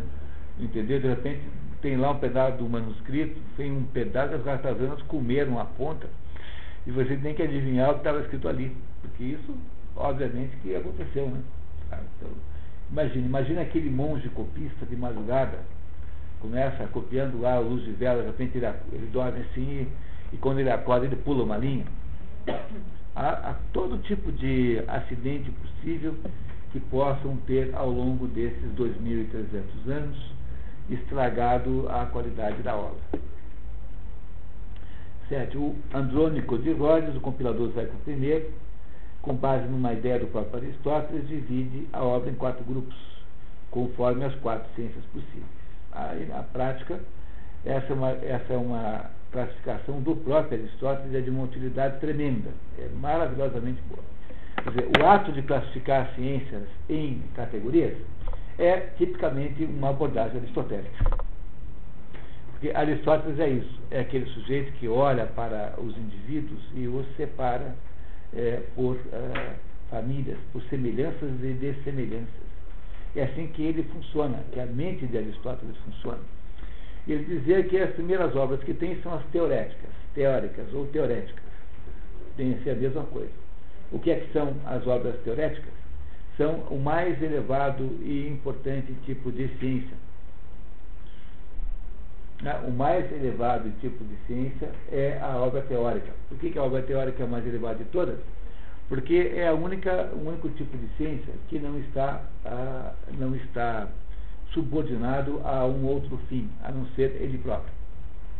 Então, quando você estuda alguma coisa por estudar, e saber alguma coisa para saber o que, como ela é, sem nenhum outro interesse, é, você tem o mais nobre dos estudos. Porque quando eu, eu invento um avião, então eu desenvolvo a ciência da construção de aviões. Os aviões não são um fim em si próprio, porque os aviões servem para fazer viagens. Então, as ciências práticas, as ciências práticas não, as ciências poéticas, tá? ou, ou técnicas, são ciências intermediárias, em última análise. Mas quando eu descubro o funcionamento da, enfim, o metabolismo das plantas, é, esse saber de como as plantas se alimentam interessa para si próprio. Portanto, o saber teórico é de todos os saberes o mais importante de deles, o mais nobre, o mais alto. Por isso é que os gregos diziam que o ponto mais alto da vida de um ser humano é a bioteoréticos. Bios teoréticos significa vida teórica. Bios teoréticos é o mais alto estágio da vida humana. O homem que é capaz de refletir sobre o mundo. Então, o primeiro tipo de, o primeiro tipo de obra é esse, né? Quer dizer, é esse é, teorético que é o mais importante. E de todos os livros teóricos de Aristóteles, na verdade ele dizia que só tinha três tipos de ciência teórica. Tinha a matemática, a física e a filosofia primeira, ou a metafísica, como nós falamos hoje. Essas são as três únicas ciências teóricas. A metafísica, a física, analisa aquilo que muda, aquilo que é mutável. Physis, physis em grego significa natureza. Então, o que é que estuda física? Modernamente estuda um certo tipo de fenômeno, mas para um grego, physis significa natureza. Então, engloba, engloba tudo isso que a gente chama de ciências naturais engloba biologia, química, geologia, física, tudo que for ciência natural, ou seja, tudo aquilo que estudar a natureza de alguma maneira, é física para um grego. Porque é natureza. Physis é igual a natureza. O que é a ciência teórica, portanto, para Aristóteles? É física. É antes de mais, é física também. Quer dizer, tudo aquilo que é descobrir como funciona a natureza, é, ou o livro da alma, por exemplo, está dentro do livro física. Às vezes vem junto do livro física, porque no fundo eles são parentes. Porque descobrir como funciona a alma humana é um objeto. A psicologia, para Aristóteles, é física. Entenderam? Psicologia é física. Além, além disso, existe aquilo que, o estudo daquilo que não muda que é a filosofia primeira, é, que é a metafísica na percepção moderna, e a matemática. Essas são as ciências teóricas de acordo com Aristóteles. E essas são as mais importantes ciências de todas. Elas são importantes, embora elas sejam, não sejam úteis como as outras todas. Elas são menos úteis, mas elas são mais importantes do que todas, porque elas, elas lidam com os fundamentos em torno das quais as outras podem existir. E entre as três, física, a matemática e metafísica, das três a metafísica é a mais nobre. Porque a metafísica lida com as coisas de Deus, com a teologia. No sentido grego da palavra, cuidado, hein? Não é no sentido cristão da palavra. No fundo, ah, pode-se dizer, pode falar tanto em filosofia primeiro como em teologia, que dá na mesma, para um, para um grego. Não é isso? Então, a metafísica que Aristóteles escreveu, que nós vamos ler, tem esse sentido duplo de teologia e filosofia primeiro. O segundo grupo são as ciências práticas. O que, que são as ciências práticas? São aquelas que permitem o comportamento, orientar o comportamento humano. Isso é ciência prática. Quais são elas? Fundamentalmente, nós já vimos as duas obras, que é a política e a ética nicômaco, são as ciências práticas. Existe ainda a ética eudêmica, existe um livro de economia, que é considerado duvidoso quanto à sua autoria, mas no fundo são todas variações em torno desses dois grandes livros, que é a ética nicômaco e, e, a, e, a, e a política, que são livros voltados para orientar o comportamento humano, seja individualmente, seja em sociedade. Então, o que Aristóteles chama de prático é no sentido moral da palavra, assim, ó, haja assim que assim é melhor.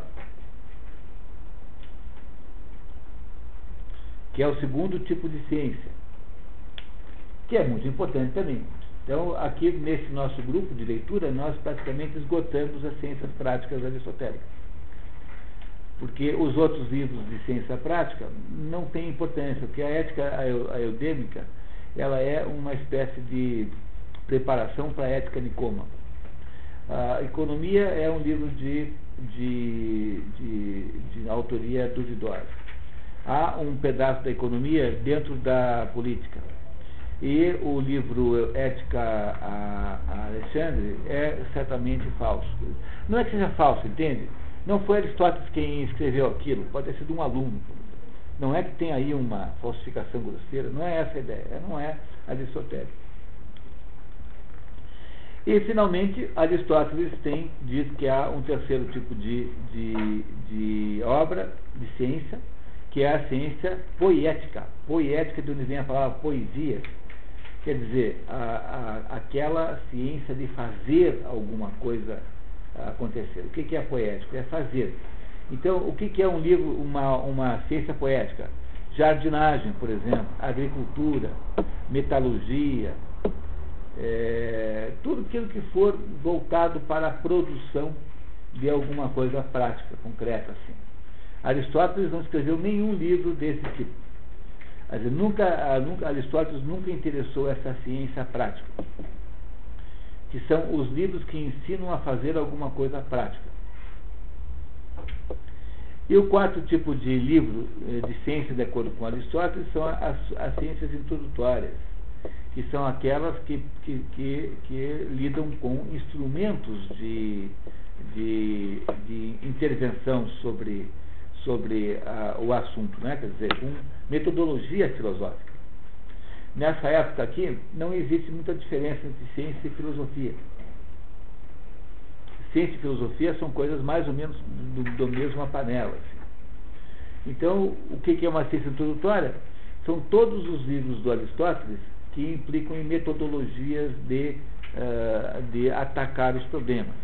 Essas obras todas aí foram reunidas aí já no, aí por esse Rhodes aí, no, sob o nome de órgão.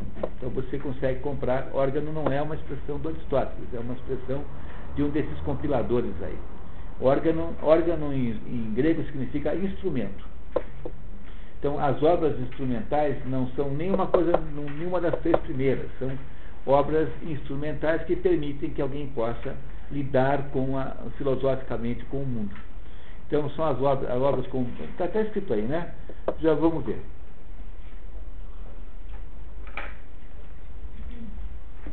Está ali, ó, tá vendo órgão? Categorias da interpretação, primeiros analistas, segundos, tópicos, refutações sofísticas. Esses são os livros que lidam com o instrumental filosófico de Aristóteles. Todos eles são, de modo geral, traduzidos juntos nesse livro chamado Órgão, de que há uma tradução feita por esse Edson Bini, por essa mesma editora aqui. Eu acho que é a única disponível no Brasil. o órgão inteiro. Foi traduzido pelo Edson Bini, nessa mesmo tradutor do nosso livro aqui, é, pela mesma editora. Órgão.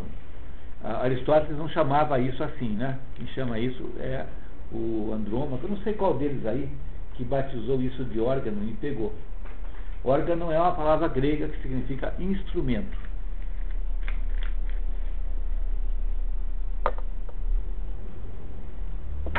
E aí você tem embaixo né, uma, uma pequena avaliação dos livros de Aristóteles segundo grandes famílias. Então tem o órgão, depois tem ah, livros de física, filosofia da natureza, que é a física propriamente dita do céu, da geração e da corrupção, meteorologia, da alma e do mundo. Então, da alma é um desses livros fundamentais que ah, uma, a gente está planejando fazer aqui no nosso grupo de leitura.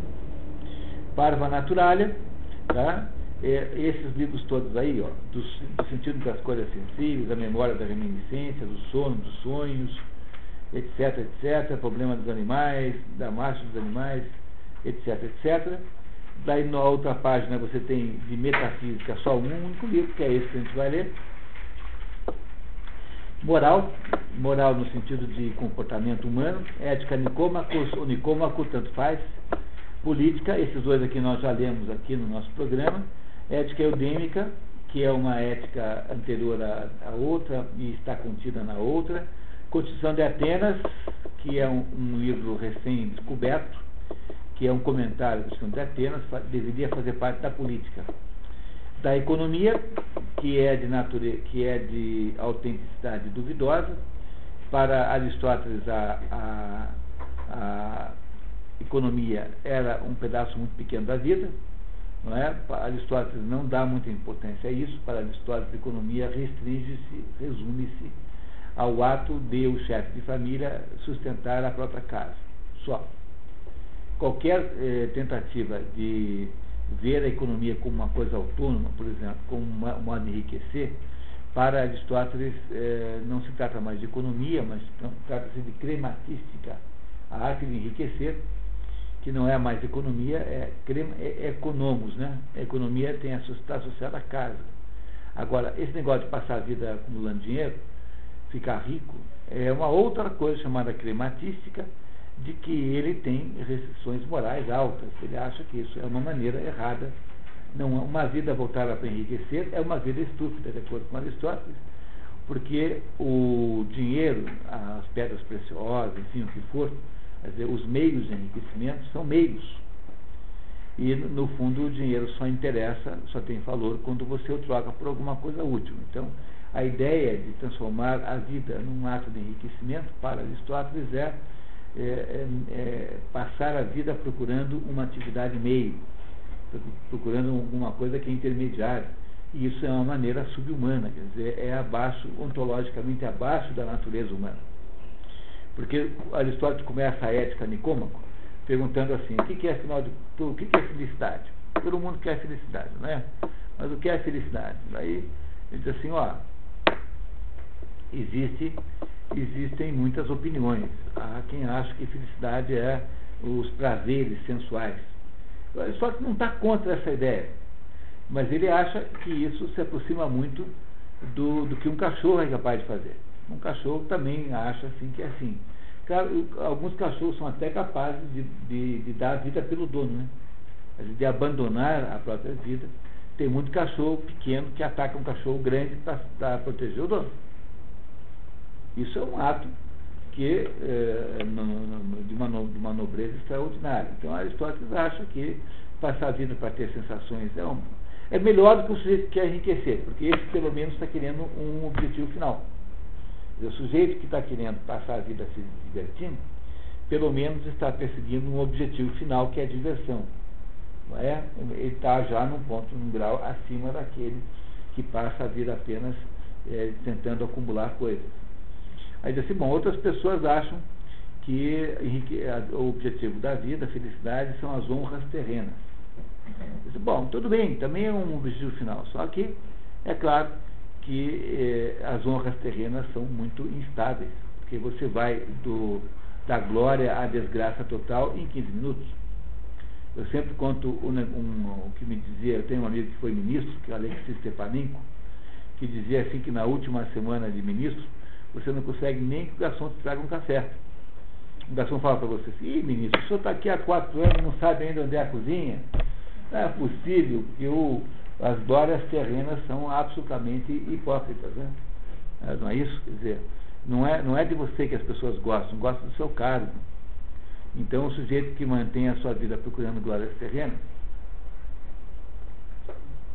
tem uma vida muito pobre, né? muito potencialmente muito pobre. Que é, que é o caso de toda estrela. Em, tem um filme muito bonito chamado Sunset Boulevard. Quem, quem, não, quem não viu isso, acho que o nome em português é O Crepúsculo dos Deuses. Que é muito bonito. Filme daqueles antigos, sei lá, década de 40, 50, né? Por aí, né? Que conta uma história de uma, de uma, de um, de uma cantora, uma cantora não, de uma atriz do cinema mudo que não consegue mais emprego, não consegue mais trabalho. E ela então, ah, que conta a história é um, é um roteirista meio assim em, em decadência, que, que se transforma numa espécie de namorado dela. Mas a, as histórias do mundo são assim, ninguém. Quem é aqui que lembra do Agildo Ribeiro? do Topodide vocês ainda lembram, né? Mas do Agildo Ribeiro. Não, quer dizer, é, essas coisas diz Aristóteles, bom, é, tá bom, é um objetivo final, mas por outro lado é muito enganoso, né? É isso? Os romanos têm um ditado maravilhoso para isso, sic transit gloria mundi. É, e assim passa a glória do mundo. E, por último, então, Aristóteles acha que se essas coisas não são o objetivo da vida humana, o objetivo da vida humana é conduzir a, a, a alma humana de acordo com a razão. Esse é o objetivo verdadeiro. Portanto, o, o Aristóteles não se interessou nunca por estudar o enriquecimento humano, que ele achava que isso não tinha importância em última análise. Portanto, no que diz respeito à moral, esse item moral, nós praticamente já é, passamos por tudo. E por último tem aqui uma divisão do discurso humano, de que há esses três, eh, essas três obras aí, retórica poética e retórica Alexandre, sendo que a retórica Alexandre é um livro espúrio, com certeza. Embora está aí listado, porque eu fiz uma, uma tentativa de dividir as obras sem prestar atenção nisso. Isso que está aqui é aquela primeira página reagrupada, entendeu? Peguei aquelas três colunas da primeira página e reagrupei conforme as famílias que, que eu fiz? Dei um tratamento aristotélico às obras aristotélicas. Tá certo? Né? Para não perder o costume. E por último tem aqui um comentário, a obra aristotélica nunca foi totalmente traduzida no Brasil e Portugal, mas está em curso notável iniciativa lusitana para traduzir toda a obra a partir das, dos médicos gregos, incluídos os textos tidos como espúrios. Informações sobre o andamento do projeto podem ser encontradas nesse endereço aí, que já tem algumas obras até disponíveis lá para baixar na internet, em português, algumas obras que nós não, não, não tínhamos ainda. Esse é o único esforço de tradução total das obras de Aristóteles em português. As obras platônicas foram totalmente traduzidas pelo Carlos Alberto Nunes, que só por causa disso merecia uma estátua, muito bem traduzidas e publicadas, são publicadas lentamente pela editora da Universidade Federal, do Pará. É, você pode ir comprando os livros aí, muito bem traduzidos, trabalho magnífico, é, mas Aristóteles até agora não havia sido traduzido. Então, esses são os comentários iniciais, antes da gente começar a, a olhar para o nosso, nosso livro propriamente dito. Né? Então, se vocês têm alguma dúvida até agora, alguma pergunta, algum esclarecimento adicional que eu possa fazer? comentários? Só um comentário. Pois não, Mara. O que, que o técnica ou poética, poética falou que tem relação com poesia, né? É. Qual é a relação porque, porque a poesia é, é uma criação, como é uma criação de, um, de uma cadeira. Como um, um marceneiro faz uma cadeira, um poeta faz um poema. Quer dizer, a, a poesia tem uma conotação de, de output. É, de output, no, no- no sentido de, de, de produção mesmo. Então, para um grego, a poesia era tanto produção, claro que tem uma natureza diferente, né? Mas ela é, ela é uma, uma, uma obra da alma, como é, por analogia, o, a cadeira é uma obra do marceneiro, mais ou menos assim. É claro que eh, ah, os gregos sabiam que uma cadeira e um poema são coisas diferentes, né? não há a menor dúvida disso. Mas o processo pelo qual é feito é mais ou menos parecido. E é por isso que eles chamavam ah, de poesia, poesia de poiesis. Poiesis é criação. Poiesis em grego, o, ah, o verbo poiesis é criação. Então, temos aí um- uma pequena introdução à, à vida de Aristóteles e à obra aristotélica, eh, que é só para a gente não ficar muito assim, eh, muito no ar, né? E, se vocês não tiverem mais perguntas, nós tomamos um café agora. Daqui a 15 minutos nós vamos entrar na própria ideia da metafísica e compreender um pouco melhor o sentido do livro, para começarmos a leitura daqui a 15 dias, se vocês estiverem aí. Né? Tomamos um cafezinho? Tá?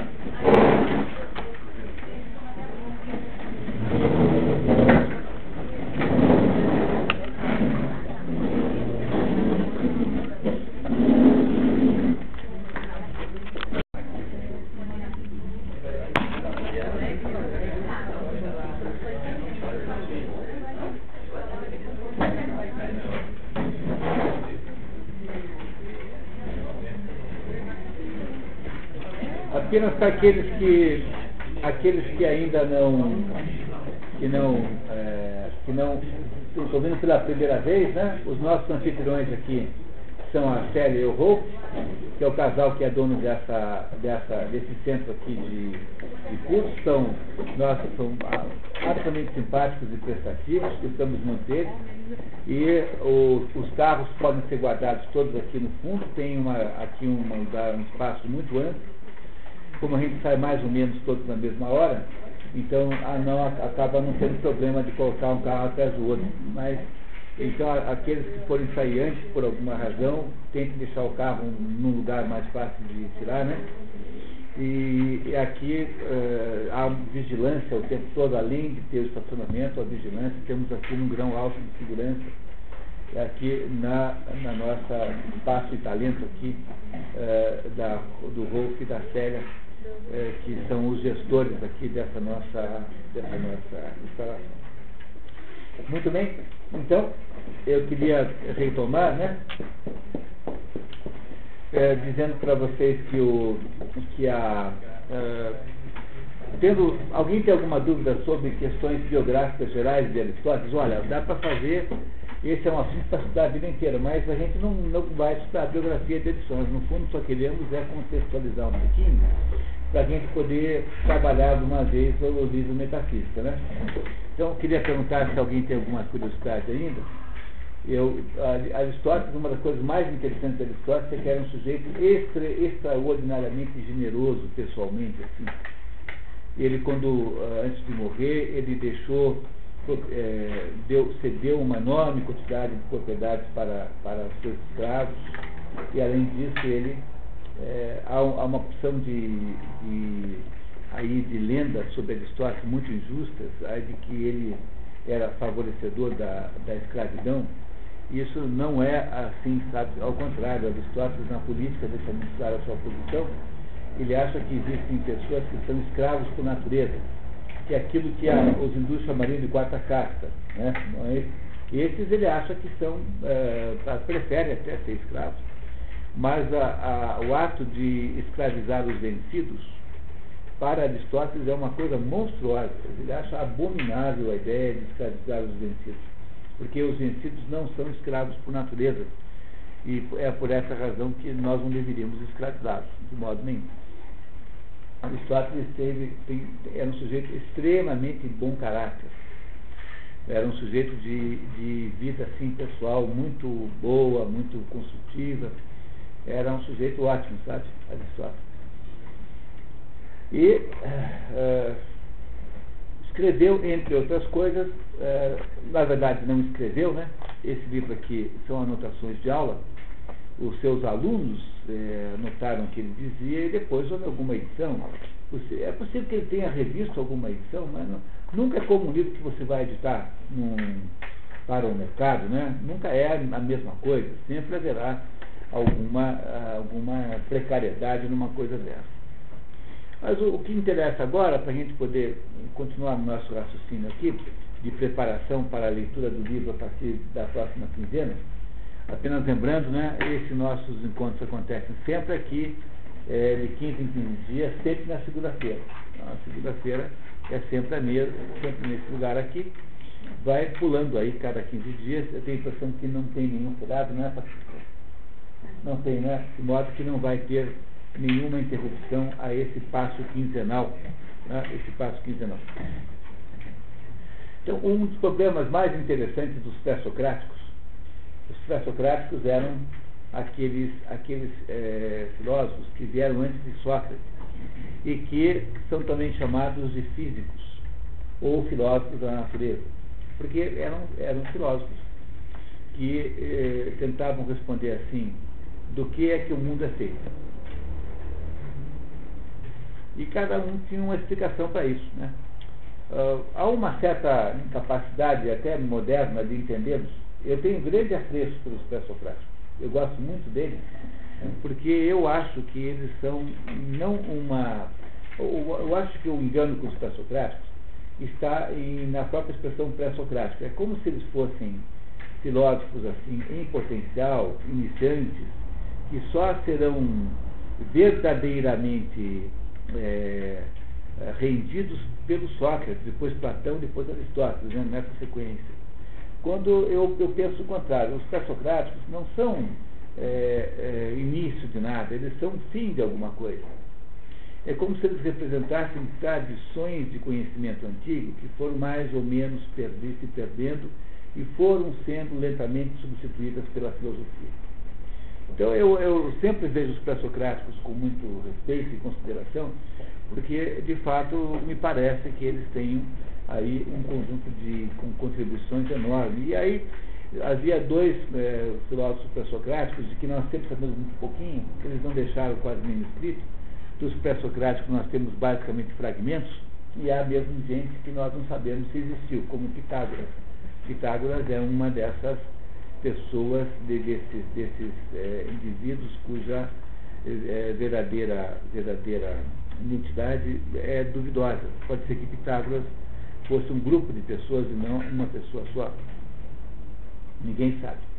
Mas os, os, os, os pré-socráticos, entre eles, havia dois sujeitos que ficaram brigando um tempo, chamado Heráclito e Parmênides.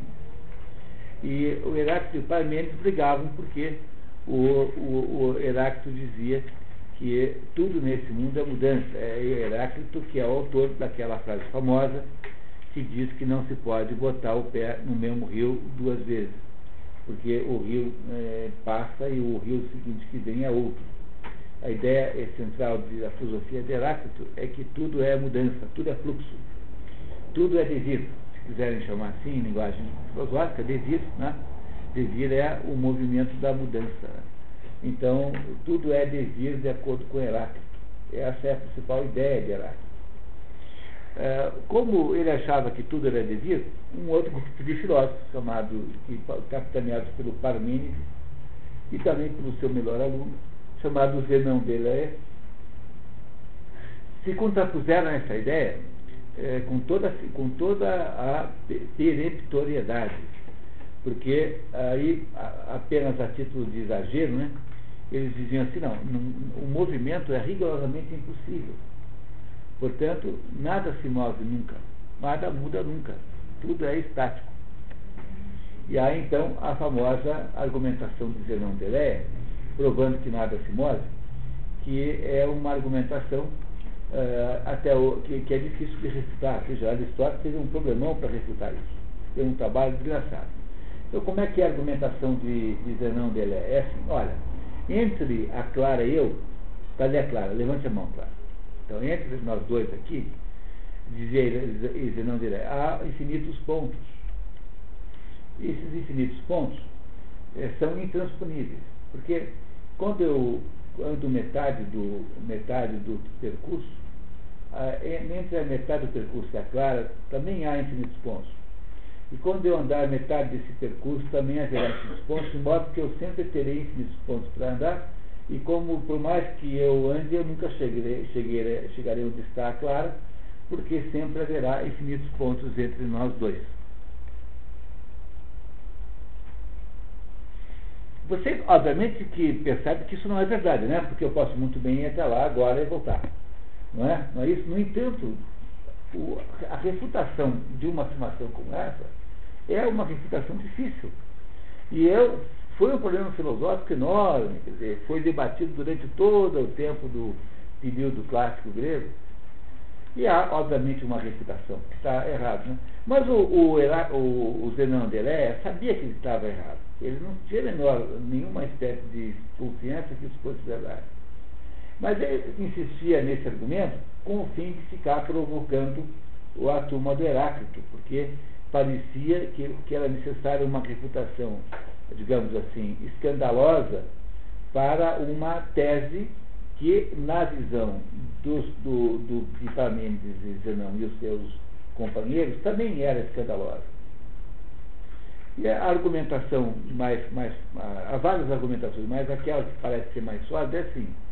É, sejam quantos forem os pontos que há entre a Clara e eu, eles cabem nessa distância aqui de 5 metros. Entenderam? E a razão pela qual essa história engana é porque há uma confusão aí entre duas palavras parecidas, mas muito diferentes, que é infinito e indefinido. Infinito e indefinido. Vocês compreendem? Por exemplo, quantos grãos de areia existem no planeta Terra? Uma quantidade muito grande. Mas mais do que muito grande, indefinida, porque não há meio de contar na prática, então ela é indefinida, mas não é infinita. Não pode ser infinito de jeito nenhum, porque porque infinito só, só infinito só aquilo que, é, é, que não está no mundo concreto material. Porque tudo aquilo que está no mundo concreto material necessariamente está é definido de alguma maneira. Está, é, está, é, é, é finito, quer dizer, o que, é ser infinito? É não ter fim. Não ter fim significa o quê? É não ter limite. É, é não, não, não, não, não ser definível, por, por exemplo. Né? E o que, que significa isso? Significa que tudo aquilo que existe no mundo material é, existe de modo limitado, de alguma maneira. Portanto, nada do que está no mundo material pode ser infinito, porque infinito só aquilo que não tem limites. E tudo aquilo que está no mundo material, ao ser nomeado, necessariamente e obrigatoriamente, naquele mesmo momento, é, é limitado. Então, quando eu digo que uma vaca põe uma vaca da leite, eu estou dizendo que uma vaca não põe ovos. Quando eu defino a vaca como um mamífero, eu estou automaticamente definindo a vaca como sendo um não ovíparo. Compreendendo? Quando eu defino um livro como objeto para ler, eu estou automaticamente definindo-o como sendo um não alimento, como sendo um não veículo, como sendo um não taco de golfe e um não todas as outras coisas. Portanto, toda vez que você define alguma coisa, você está estabelecendo também uma limitação a essa coisa. Compreenderam isso? Se eu defino, eu limito, necessariamente. É por isso que Jacob Böhme, aquele místico cristão né, do século XVI, por aí, 1500 alguma coisa, 1600, Jacob Böhme escreveu um livro dizendo que Deus era nada. Deus é nada. Deus não pode ser alguma coisa que seria uma coisa profundamente lógica, se Deus fosse alguma coisa. Porque na hora que eu disser que Deus é alguma coisa, automaticamente eu estou negando que ele seja outras. E Deus não pode ter limite. Portanto, Deus, justamente por ser a única coisa infinita, logicamente falando, também não pode ser de modo nenhum definido. Então, os orientais falam de outro modo. Os orientais dizem que Deus é aquele que não é. Entenderam que Deus é aquele que não é? E aí você vê a ingenuidade tremenda dessas é, te, teorias de nova era que ficam achando que Deus é energia, sei lá o quê, Deus é amor, entendeu? Todas as definições de Deus são todas elas fracassadas, porque Deus não pode ser energia de modo nenhum. Se Deus fosse energia, a Copel podia faturar quilowatts de Deus para os clientes, entendeu? Mas Deus não pode ser energia de modo nenhum. Energia é uma coisa finita, é uma coisa finita, uma coisa que eu posso acumular um pouquinho, que eu posso medir, que eu posso produzir, que eu posso reciclar. Portanto, Deus não pode ser energia. Essa tese aí, no fundo, é uma tese panteísta, né? É uma tese panteísta a ideia de que Deus é uma somatória de tudo que existe, entendeu? O Deus é uma somatória das pedras, das árvores, das pessoas, do não sei o quê, do crocodílio, dos pokémons, entendeu? Entendeu? Não sei o quê, tá, tá entre nós, né? Tá? Do Pikachu, entendeu? entendeu? Do Clark Gable, do Cocinha, entendeu? Eu não, eu não, você, você tem ideia do ridículo de uma coisa dessa? Quer dizer, não dá para imaginar que Deus seja somatório dessas coisas todas, porque isso é filosoficamente uma aporia. Deus, que é um ser infinito, não pode ser a somatória de coisas finitas. Porque a somatória de coisas finitas, por mais que ela seja grande, não dá uma coisa infinita porque é ilógico que fosse assim. Entenderam isso? Então, o problema todo é que a gente precisa aprender a distinguir o que é infinito do que é indefinido. E o problema desse argumento do Zenão é que ele não faz essa distinção, então ele julga a palavra infinito, ele, ele, ele toma o indefinido por infinito. E entre a Clara e eu, não há uma quantidade infinita de pontos, há uma quantidade indefinida de pontos. E é por isso que é possível saber, é por isso que eu posso dizer que a somatória desses pontos aí, todos juntos, vai dar ah, 5 metros e 20, lá quanto tem aqui em, entre nós dois. A origem dessa confusão é a origem entre o infinito e o indefinido. Aristóteles vai tratar esse assunto na física. E ele vai explicar essa mesma coisa que estou explicando de outro jeito. Tá? Então, na física é que ele trata desse problema entre o indefinido e o infinito, porque Aristóteles não tem a noção de Deus como nós temos. Aristóteles tem determinadas conclusões que necessariamente acabam em Deus, né? Mas ele não, ele não, ele não tem uma teologia. Como Aristóteles não tem uma teologia, aliás, você for ver a obra de Aristóteles, a palavra Deus aparece assim tipo 20 vezes toda a obra de Aristóteles. Ele, embora não tenha uma teologia, ele tem um conjunto de raciocínios que são uh, que desembocam uh, na necessidade de um motor primeiro, por exemplo. Motor primeiro é o conceito de Deus. Nós vamos ver isso aqui no livro do Aristóteles. Então, embora ele não tenha uma teologia propriamente dita, ele está o tempo todo concluindo que é preciso que haja uma coisa como Deus para fechar a conta, senão o negócio não fecha. Mas o grego que viveu, que nasceu em 384 a.C. e está há quase 400 anos da era cristã, provavelmente sem contato com o judaísmo, porque nessa época as distâncias eram muito difíceis, né? E não se pode afirmar que não, algum judeu não tenha ido visitá-lo, é certo que Aristóteles nunca esteve na Palestina. Não há nenhum registro de viagem de Aristóteles para a Palestina. É, e, e, é, portanto, improvável que ele tenha sido influenciado pelo judaísmo que já existia. É? O judaísmo, os livros do Antigo Testamento, todos eles mais ou menos, têm, foram escritos aí num prazo de mil anos antes de Cristo. Mais ou menos mil anos. Então, Aristóteles, quando é, existiu, já, já, havia, uh, já havia aí esta a, a, a tradução a primeira grande tradução do, dos livros judaicos para o grego é a tradução Septuaginta, que acontece no século II, muito depois de Aristóteles ter morrido. Então, no século II a.C., 70 rabinos, trabalhando durante 70 dias, fizeram a tradução chamada Septuaginta, por isso que chama-se assim, é, traduziram os livros judaicos, os livros hebraicos em grego. E foi essa tradução que é a base das traduções latinas depois do Velho Testamento. tradução do Septuaginta, chama-se assim, tradução Septuaginta, porque foram 70 rabinos trabalhando durante 70 dias, pelo menos o folclore, né? O folclore é esse, né? Pode ser que não seja bem assim, né? Mas o folclore é mais ou menos esse.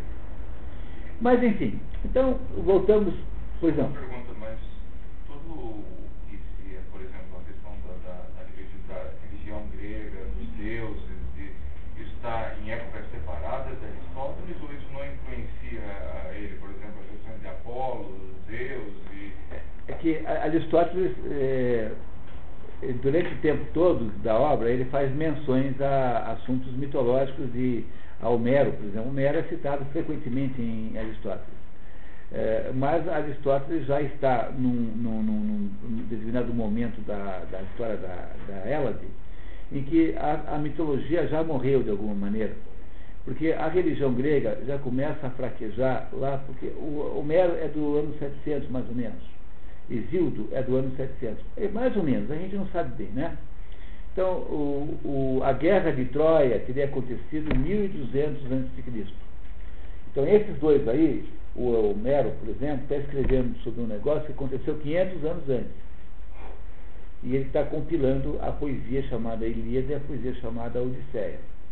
Aí, a, nesses 300 anos, até o ano 400, aí uma, uma, uma, uma, uma crescente decadência da religião grega. A religião grega vai decaindo, decaindo, decaindo, e uh, ela vai perdendo sentido, mais ou menos, até que, lá pelo século VI, sim, é, os, os, anos 600, né, sobretudo no século é, 5, 6, 5 a 600, né, e 4, que são os 500, vai, antes de Cristo, o teatro grego surge como uma forma de substituir a religião grega. Então ele passa a ser o, o, digamos, o centro gerador de luz para, para que aquela, aquela, sobretudo, é o fenômeno ateniense, né? Nessa altura, já havia um domínio cultural ateniense absolutamente acachapante. Quer dizer, a, Atenas já era o lugar mais desenvolvido em cultura, tanto é que todos os, os três grandes trágicos gregos, né, Ésquilo, Sófocles e Eurípides, que nasceram nessa ordem, né, foram contemporâneos. Então, esses três aí, que são os três grandes trágicos gregos, fizeram uma obra maravilhosa, e esses três aí é, é, é, já são, são atenienses. E, todo o fenômeno do teatro acontece em Atenas. E o teatro grego mais ou menos substitui a religião grega. O teatro ateniense não dura muito, porque ele dependia de talentos que não, não nasceram mais e é substituído logo em seguida pela filosofia, Sócrates, Platão e Aristóteles. Sócrates morre em 399 e Aristóteles, que é o mais novo dos três, em 322. E aí, depois de, Sócrates, de Aristóteles, não tem ninguém. E aí, então, a, a, a Hélade né, cai naquele buraco negro, transforma-se assim numa espécie de centro cultural, mas era uma cultura dominante.